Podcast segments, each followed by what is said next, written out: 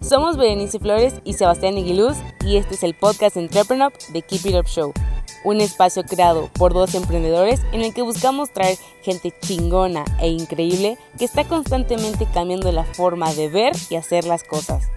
Cada martes, jueves y sábados podrás escuchar un nuevo episodio donde encontrar información clave que te ayude a impulsar tus ideas, tu empresa, pero sobre todo tus sueños.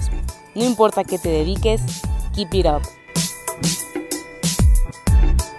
Bienvenidos al episodio número 69 de The Keep It Up Show. Antes de empezar, si nos estás escuchando por YouTube, ayúdanos con un like, dándole clic a la campanita y suscribiéndote al canal. Y en Spotify, dándonos seguir. Hoy tenemos de invitado a Alejandro Aguirre, cofundador y CEO de Golgi, empresa que produce vasos y productos biodegradables que se siembran al terminar su vida útil. Hablaremos con Alejandro sobre cómo balancear el impacto social con la búsqueda de utilidades, cómo complementarse bien con socios de tu mismo perfil y el poder de la conciencia.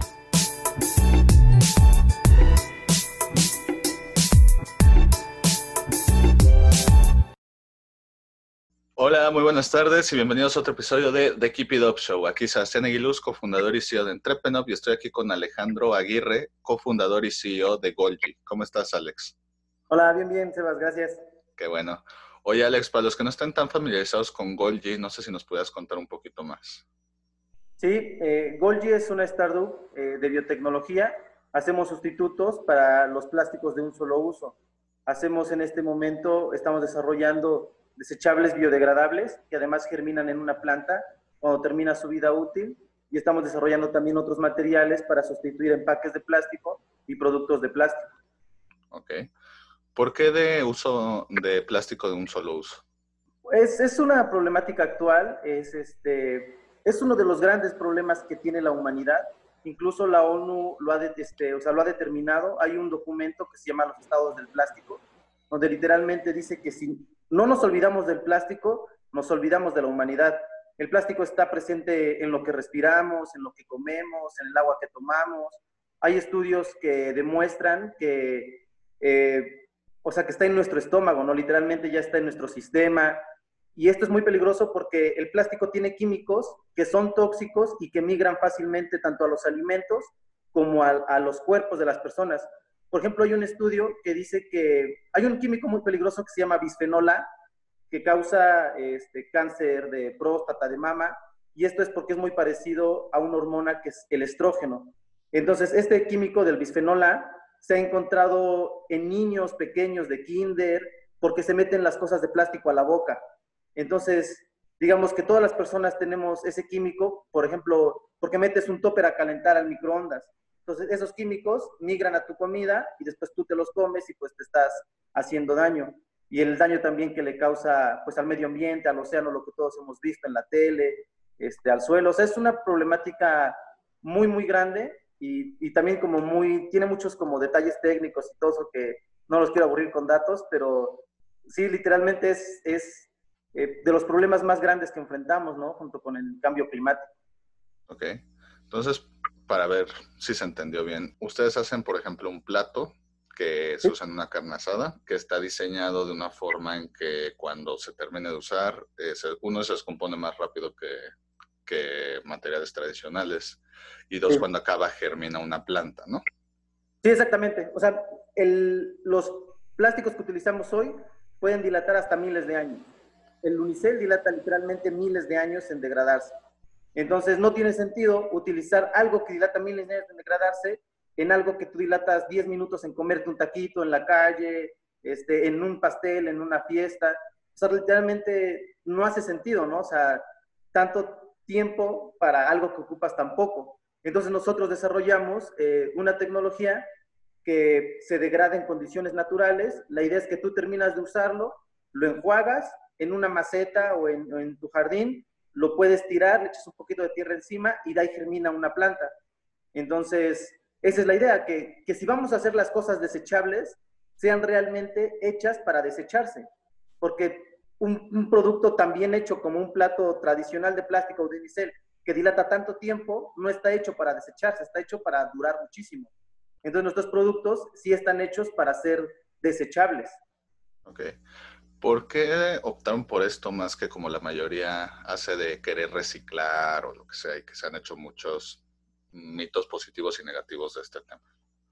Pues realmente nosotros, este, no, em, o sea, cuando empezamos, sí nos enamoramos mucho del problema, ¿no? De, de, la problemática del plástico y realmente el reciclaje no es como la solución.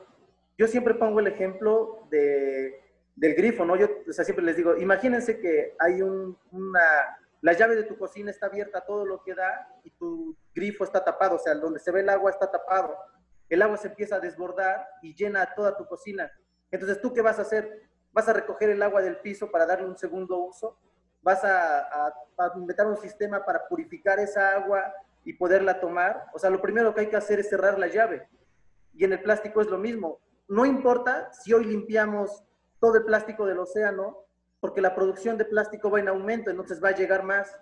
O sea, si nos preocupamos hoy por limpiar el plástico, no es la solución, porque cada año estamos consumiendo más plástico y entonces se va a volver a ensuciar. La solución realmente es cortar de tajo, o sea, es dejar de, consumirlo, de, de, fabricarlo. Y, y realmente estos productos que no son... El plástico es como... Realmente es insustituible en muchas cosas, ¿no? en la industria automotriz, sea, está hecha, partes de los aviones están hechas de plástico, partes de los cohetes espaciales, o sea, eso no lo podemos sustituir, pero hay plástico que desechamos y sí podemos sustituir por algo más amigable, ¿no? Y es el que más contamina. Ok. Oye, ustedes tienen un ejemplo que a mí me gusta de, de cómo se les ocurrió la idea de que salieran plantas de sí. plato. No sé si nos lo pudieras contar para la audiencia. Sí, pues igual, o sea, cuando estábamos en el problema, literalmente nosotros nos acostumbramos a, a, ver la basura en las calles, ¿no? O sea, estamos acostumbrados a que vas caminando, hay tirado, hay vasos de plástico, de platos, volturas de papitas, y no lo ves. Pero ya cuando empezamos a leer del problema y todo eso, realmente empiezas a tomar conciencia, y entonces nosotros dijimos, es que literalmente a mí me gustaría que esa basura que yo veo, pues fueran plantas, o sea, fuera algo diferente, ¿no? Me gustaría vivir en un mundo así. Entonces, eso es literalmente lo que nosotros eh, tratamos de construir, nos pasamos investigando para hacerlo y entonces eh, hasta que tenemos la solución que hoy estamos produciendo y, sacando al mercado. Entonces, literalmente fue decir, bueno, ¿cómo me gustaría que fuera el mundo donde yo vivo, no? Y, eso es lo que estamos tratando de, hacer. Y es un mundo donde me gustaría que pues que todo en lugar de ver basura, pues yo pudiera ver naturaleza, plantas, y también ya investigando más después, este, por ejemplo, es también ya hoy eh, lo digo cada vez en mi pitch, este, cada año se desechan dos billones de desechables en el mundo, o sea, dos billones. Y recientemente un estudio determinó que para detener el calentamiento global hacen falta sembrar dos billones de árboles. O sea, si literalmente cada desechable que hay en el mundo fuera hecho por nosotros, tendríamos el potencial de sembrar la cantidad suficiente de árboles para detener el calentamiento global. Y eso es, o sea, es como poner la semillita en la persona de también, o sea, del... Es que aquí son como, ¿cómo te puedo explicar? Hay muchas cosas que, que como que tenemos en mente y eso, y luego no sé si me enreda al explicarlo. Pero, tenemos tiempo. Pero bueno, el, el, chiste es también nosotros hemos estado aquí pues pensando y también lo mismo de enamorarse del problema. Pues me tuve si divaga mucho. No, no, no. Tú, tú extiéndete. Nuestros oyentes están interesados. Bueno, aquí lo mismo de enamorarse del problema. El problema de toda la contaminación eh, sí son los productos en sí, pero es el modelo económico que tenemos, ¿no? O sea, todo está hecho para desecharse y tirarlo, desecharse y tirarlo, desecharse y tirarlo. Entonces también nosotros pensamos que si pudiéramos hacer que cada, o sea, no cambiar el modelo, porque estamos muy acostumbrados al consumir, pero sí que cada, o sea, que cada producto de nosotros tuviera un impacto positivo. Eso es una teoría que se llama eh, producción regenerativa, y esto quiere decir que, por ejemplo, todos los platos y productos que hoy tenemos, por ejemplo, para hacer una hamburguesa, ¿no? Tú ocupas pasto, agua, y ese producto, eso, esos insumos que tú utilizas, este, pues tiene un impacto ambiental negativo porque lo sacas de la tierra, no los repones y, te vas acabando, ¿no? Te vas acabando el agua, te vas acabando la tierra, vas contaminando. La autosustentabilidad es como un puntito. porque tú utilizas lo que siembras, ahora sí, ¿no? O sea, es, es un punto donde tú solamente utilizas los recursos que vas, eh, digamos, reponiendo. Y el otro extremo sería un modelo productivo donde tú pudieras eh, reponer más de lo que sacas, ¿no? Entonces es lo que nosotros soñamos, que cada plato que, que, que vendemos reponga más recursos de los que utilizamos al crearlo.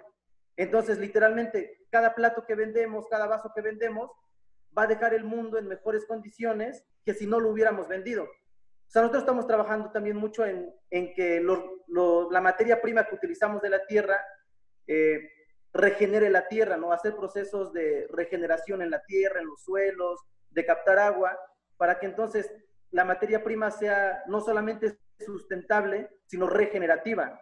Entonces nuestros productos, tú al comprarlo, tienes la seguridad de que estás dejando el mundo mejor, porque nuestros productos eh, van a dejar en mejores condiciones eh, todo el proceso. Entonces, ahí es como, o sea, no, no sé si, eh, si esté claro, pero esa, esa, es un poco la idea, ¿no? O sea, es, si ya estamos acostumbrados al consumismo, pues hacer un consumismo regenerativo. Estamos acostumbrados a, a utilizar y tirar, pues entonces que si yo utilizo y tiro, sirva de algo positivo para el medio ambiente, ¿no? Súper bien. Oye, y por ejemplo, ahorita que tocaste el tema del medio ambiente, o sea, obviamente ya hablamos del impacto positivo de no usar materiales que tardan miles de años en, degenerarse, pero me gusta algo de Golgi que no solo es como, bueno, vamos a evitar lo que hace daño, sino vamos a poner también cosas que, que hagan un bien, que no solo se vean bonitos, sino que tengan oxígeno. ¿Qué tipo de plantas se siembran? ¿Son plantas decorativas? ¿Son plantas alimenticias? Sí, la idea es que sean, este, tanto pueden ser flores, pueden ser hortalizas como tomates, lechugas, chiles, o pueden ser también árboles. Lo único que nos limita es el tamaño de la semilla que llevan los productos. Estos son los productos, tengo varios. Y entonces, lo único que nos limitaría pues es poner una semilla lo suficientemente pequeña para que, eh, para que quepa ¿no? dentro del desechable. Entonces, hay semillas, por ejemplo, de árboles que son también muy pequeñas. Entonces, esas las podemos poner. Eh, podemos poner de jitomate, de lechuga, son semillas muy chiquitas. En estas primeras eh, producciones, estamos poniendo semillas que germinan rápido, en 15 días, en una semana, porque también no queremos que la gente se desespere viendo que sembró su plato y después de tres meses todavía no sale nada, ¿no? Entonces, este, estamos poniendo ahora semillas de lechuga, de jitomate, que dilatan aproximadamente 15 días en, en, ya germinar una plantita. Y ya conforme la gente se vaya acostumbrando a sembrar y a todo esto, la idea es poner semillas ya de árboles, que son un poco más dilatadas en germinar, pero también eh, pues el beneficio de un árbol es, es este, pues mejor para el medio ambiente. ¿Y cómo sabes qué semilla te toca? ¿Es como el huevito kinder que no sabes o compras el paquetito ya sabiendo qué tipo de planta? Sí, es, es comprar ya el paquetito sabiendo qué tipo de semilla. Y, y también estamos pensando en, en, hacer, por ejemplo, colecciones, ¿no? Nos gustaría en un paquetito de, de 25 que vengan mejor todos los ingredientes para hacer una ensalada. Entonces ahí viene el jitomate, la lechuga, este, y ya tú lo siembras y al cabo de unos meses, pues ya puedes recolectarlo y hacerte tú ahí eh, una ensalada. Estamos trabajando también en hacerlos de temporada. Por ejemplo, el, ahorita que viene Día de Muertos, eh, poner a lo mejor eh, semillas de cempasúchil, de flor de muerto, el 10 de mayo más eh, florales.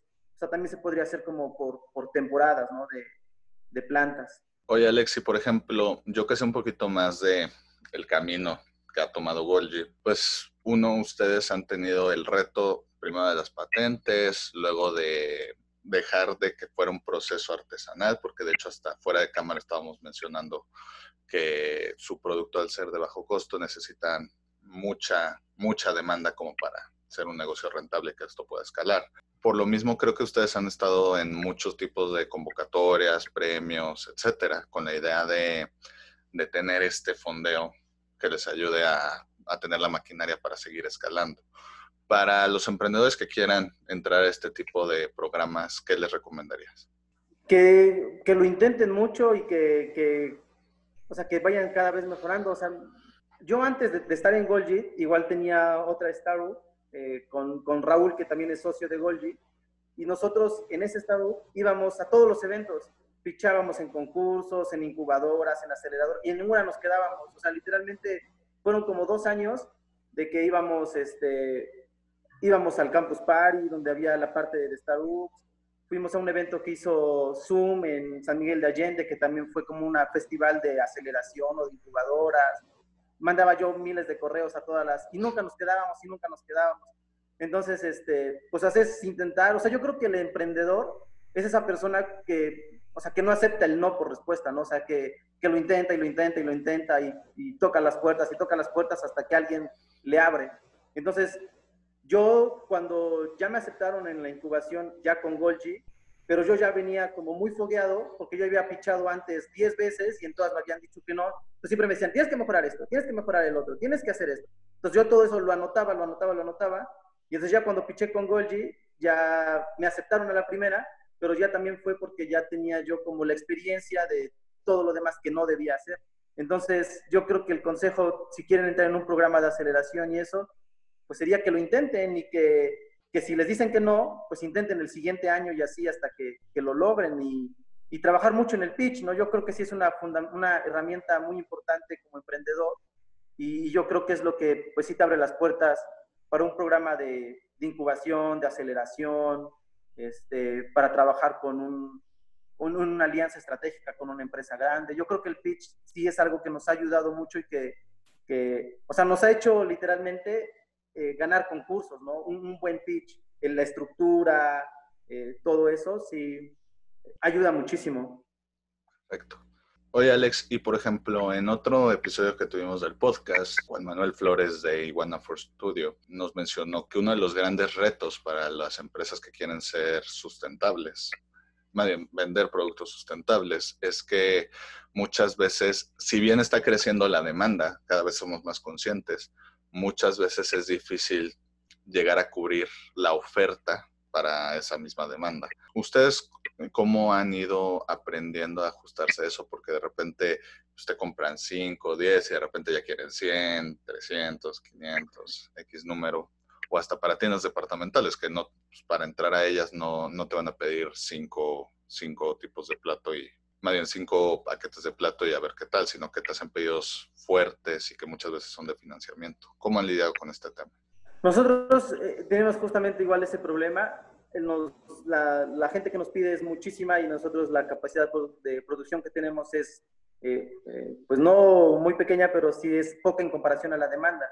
Entonces, aquí pues es, nosotros nos hemos guiado como por estrategia, ¿no? Primero, no vamos a buscar a clientes grandes porque no tenemos esa capacidad, no vamos a buscar a, por ejemplo, retail, este, esas cosas, nosotros como que encontramos el nicho con el cual podemos crecer, con el cual podemos, eh, pues digamos, hacer que nuestra producción sea rentable y, poco a poco pues ir creciendo la producción. O sea, es un juego de escalarlo, pero no puedes escalar, digamos, de una unidad a 10 millones en un mes.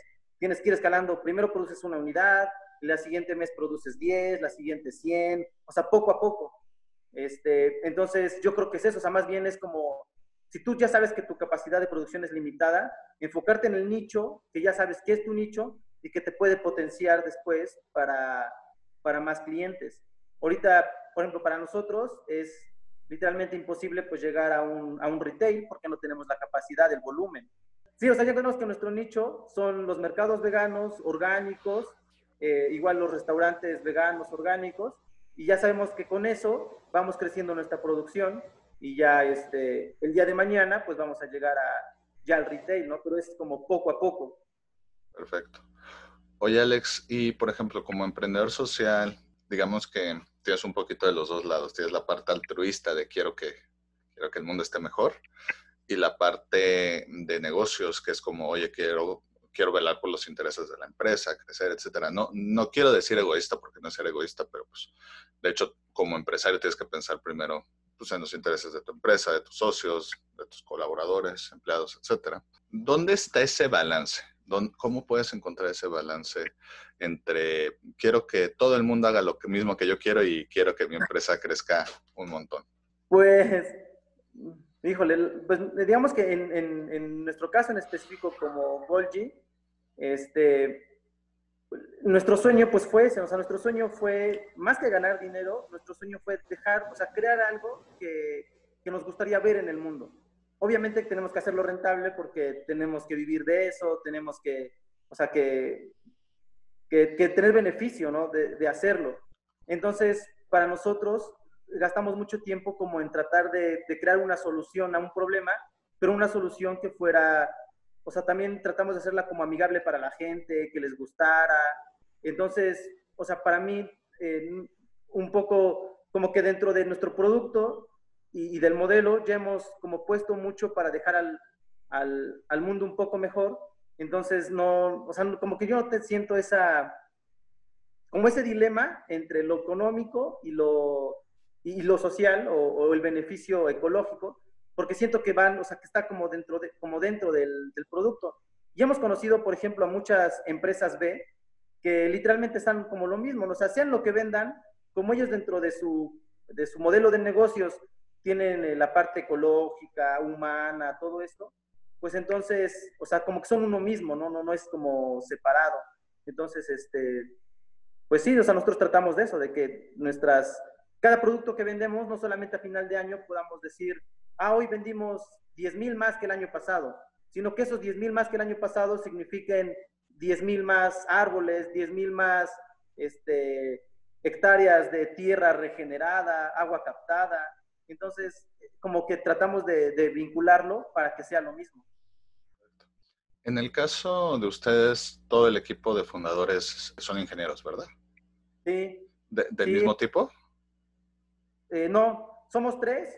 Juana Gámez es ingeniera bioquímica con una maestría en ingeniería bioquímica okay. y ella es como la que es más experta en toda esta cuestión de los polímeros que, que, nosotros dos. Después Raúl es ingeniero mecatrónico y yo soy ingeniero industrial. Entonces, este, somos ingenieros cada uno de, de una rama diferente. ¿No fue complicado al principio de que ahora sí que los tres fundadores pensaran como ingeniero para empezar lo de emprendimiento? ¿O crees que fue justamente algo que les ayudó a estar los tres en sintonía luego, luego? No, sí fue, o sea, sí fue, es hasta la fecha como un poco complicado en algunas cosas y fácil en otras, ¿no?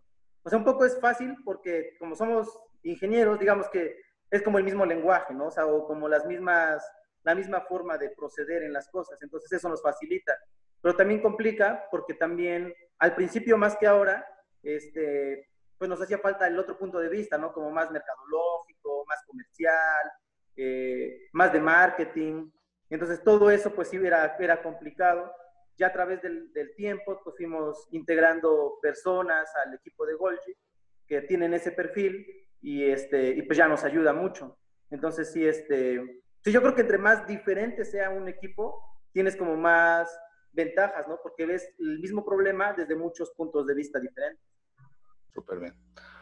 Oye, Alex, y por ejemplo, ya nos contaste cómo empezó Golgi, ya nos contaste que antes tenías otra startup con uno de tus cofundadores, pero sí. quiero hablar un poquito más de, de Alex Aguirre, o sea, el origen secreto detrás de. ¿Siempre supiste que querías ser emprendedor? ¿Fue algo que descubriste en algún momento y ya de ahí dijiste, bueno, pues, no importa cuántas startups cambien de camino, sino que justo, ¿cómo fue?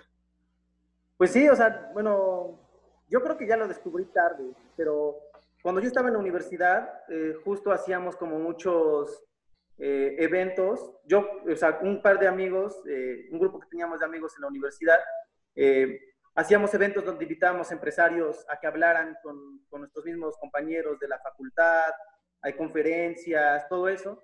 Y entonces al invitar a los empresarios y todo eso, pues te empieza a llamar la atención. También, este, digamos que en ese tiempo no había como el boom que hoy hay del emprendimiento.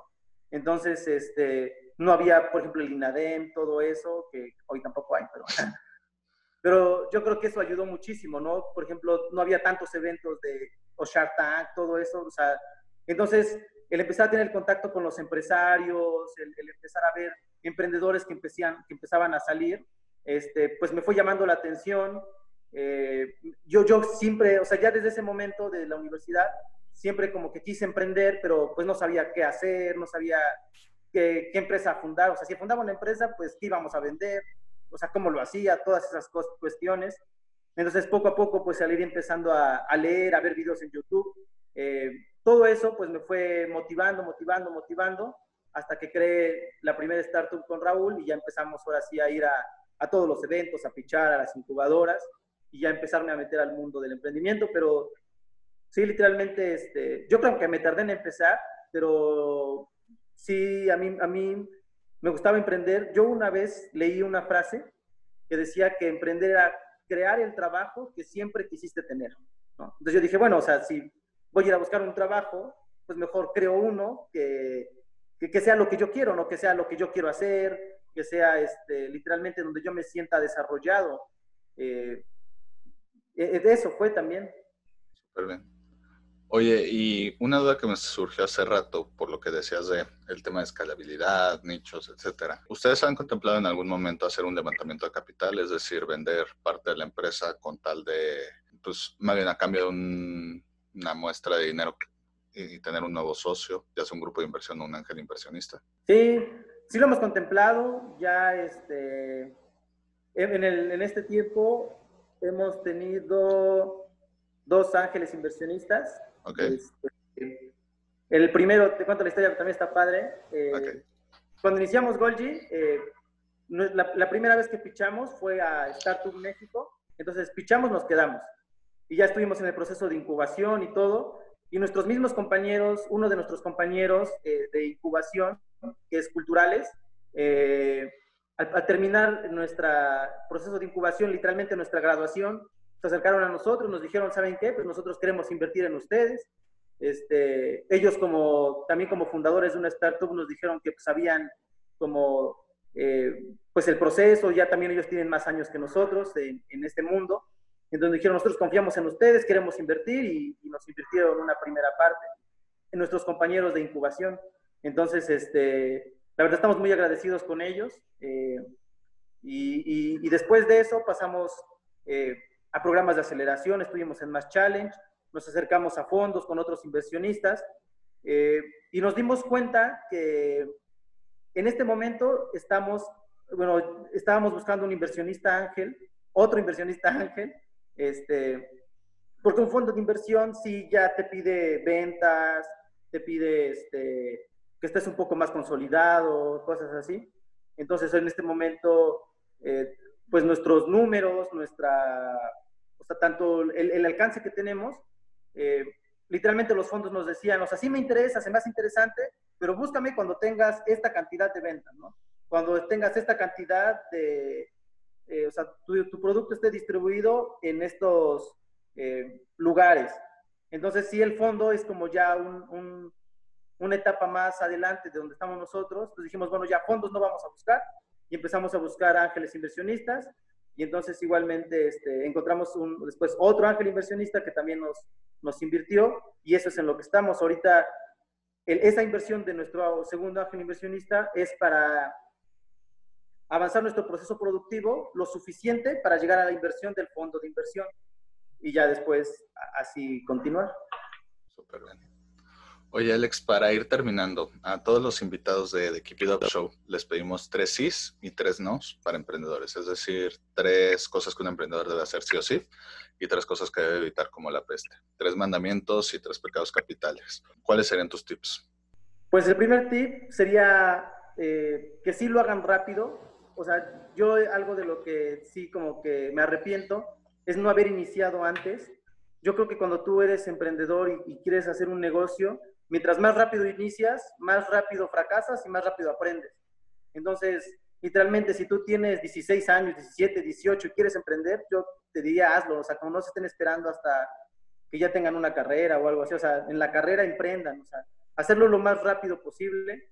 También eh, les diría, el otro sí sería que buscaran socios, que buscaran socios que los complementen en habilidades, en conocimiento, eh, que no lo hagan solos, es, un camino como muy difícil para hacerlo uno solo y, no te da este, el tiempo, no te da este, todo.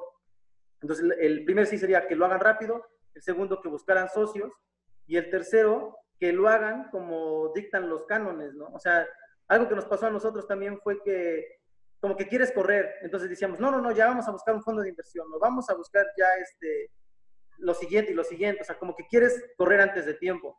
Entonces, el mejor resultado que hemos tenido fue pues hacerlo como dice el libro, ¿no? O sea, primero, este, pues los que van a confiar en ti son tus familiares y amigos y fans.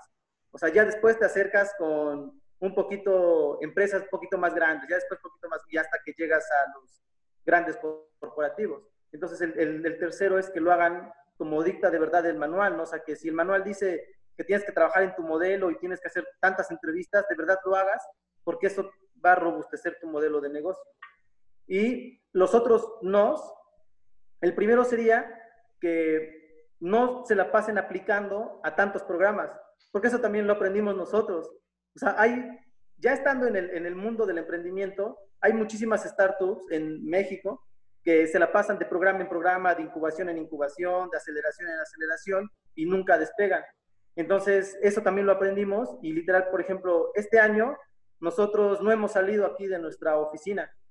hemos estado todos los días trabajando en la oficina para mejorar nuestro proceso productivo, para mejorar el producto, y ya no estamos saliendo a nada, ni yendo a concursos, ni participando en nada, porque eso eh, quita tiempo. O sea, es bueno porque aprendes mucho, pero sí es un punto donde no puedes hacer eso toda la vida. O sea, tienes que, meterte a tu lugar de trabajo y, y, sacarlo adelante, ¿no? Entonces, ese sería un no que, no se la pasen de programa en programa y de concurso en concurso y de aceleración en aceleración.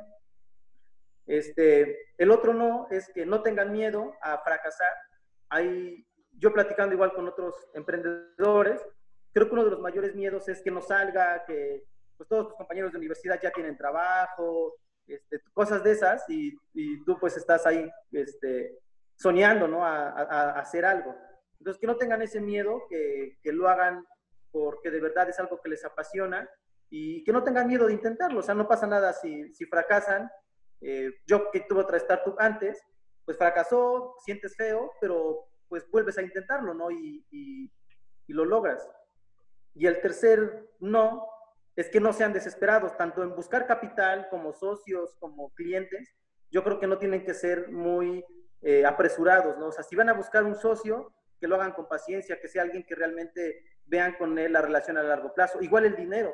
A nosotros nos ha pasado ahora, hubo una época donde pedíamos dinero y nadie nos daba dinero. O sea, bueno, íbamos a los fondos, nadie nos daba. Y después, después del año pasado, a principios de este año, este, fue bien chistoso porque ya todo el mundo nos buscaba. Nos buscaban empresarios, inversionistas ángeles, me mandaban mensajes, oye, que no sé qué, que queremos invertir en ti y así. Y entonces también fue como decir, bueno, a ver, con calma, ¿no? O sea, no, no puedes agarrar como al primero que te toque la puerta, o sea, tienes que todo hacerlo con calma, pacientemente. Entonces, ese es como, y hemos conocido a emprendedores que por querer agarrar dinero rápido o, un socio rápido, pues terminan en, malas situaciones, en malas relaciones con sus socios. Entonces, ese sería un no, que, que no sean desesperados ni en los socios ni en el capital. Perfecto. Oye, Alex, si alguien quisiera adquirir los productos de Golgi o enterarse más de ustedes en redes sociales, ¿dónde los pueden encontrar? En todas las redes estamos como GolgiMX. Entonces, en Facebook, en Twitter, en Instagram, estamos GolgiMX. Perfecto. Oye, Alex, pues te quiero agradecer mucho por tu tiempo. Espero te la hayas pasado también como nosotros y como decimos en el programa, keep it up. Gracias, hasta luego. Igual. Si te gustó el episodio de hoy, recuerda que puedes escucharnos en Spotify y YouTube y para más herramientas de estos temas, estamos en Instagram y Facebook como arroba entrepreneur. Si quieres seguir a nuestro invitado de hoy, te dejamos en la caja de descripción sus redes sociales y datos de contacto. Gracias por escucharnos y nos vemos en el próximo episodio. Recuerda, keep it up.